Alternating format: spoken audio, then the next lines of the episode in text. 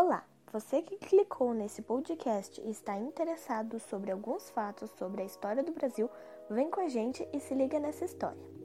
Hoje, dia 19 de junho de 2020, teremos três locutoras para explicar sobre a República Oligárquica, mais especificamente sobre o famoso voto de Cabresto. Eu sou Olivia Barral Avelhão. E eu sou Emanuele Pereira. Eu sou Bianca Torres e vamos começar por nossa locutora Olivia. Voto de cabresto é uma expressão dada pela superposição de duas palavras. Voto, que é um exercício pleno da democracia, e cabresto, que significa mordaça ou freio ou uma corda que guia o animal de trabalho. Dessa maneira, temos um conceito quase paradoxal, na medida em que representa a democracia amordaçada e guiada pelo um animal de carga. O voto de cabresto representou uma forma eleitoral impositiva e arbitrária imposta pelos coronéis.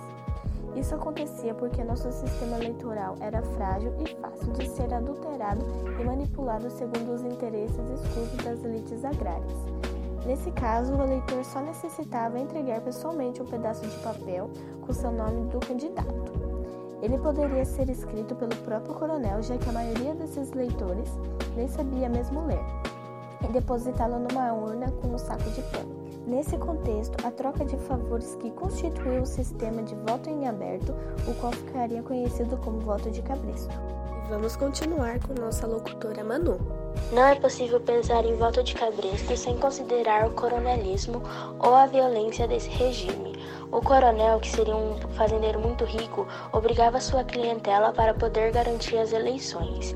Esse domínio político sobre uma região é chamado de curral eleitoral, os quais elegem os candidatos apoiados pelo líder local. Já que o voto era aberto, ou seja, era possível identificar o eleitor, os votantes eram pressionados pelos capangas do coronel. Essa situação foi reduzida após a Revolução de 1930, quando Getúlio Vargas combate o coronelismo. Mais adiante, em 1932, entra em vigor o primeiro Código Eleitoral do Brasil, que garante o voto secreto e com isso acaba com o poder das elites agrárias. E agora iremos finalizar com a nossa locutora Bianca. Para garantir o controle político eleitoral, os coronéis manipulavam o poder por meio do abuso de autoridade e da compra de votos. Também existiam os votos fantasmas, que eram forjados a partir de documentos falsificados para que menores e analfabetos pudessem votar também.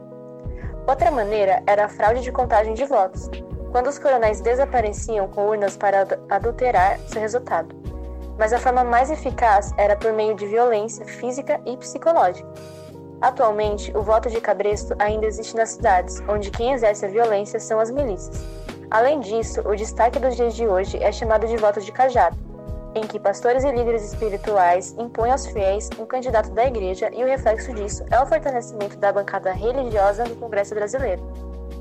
Então foi isso, meus queridos interlocutores. Eu espero que tenham gostado muito da nossa explicação e para mais podcasts como este, e continue acessando nossa página.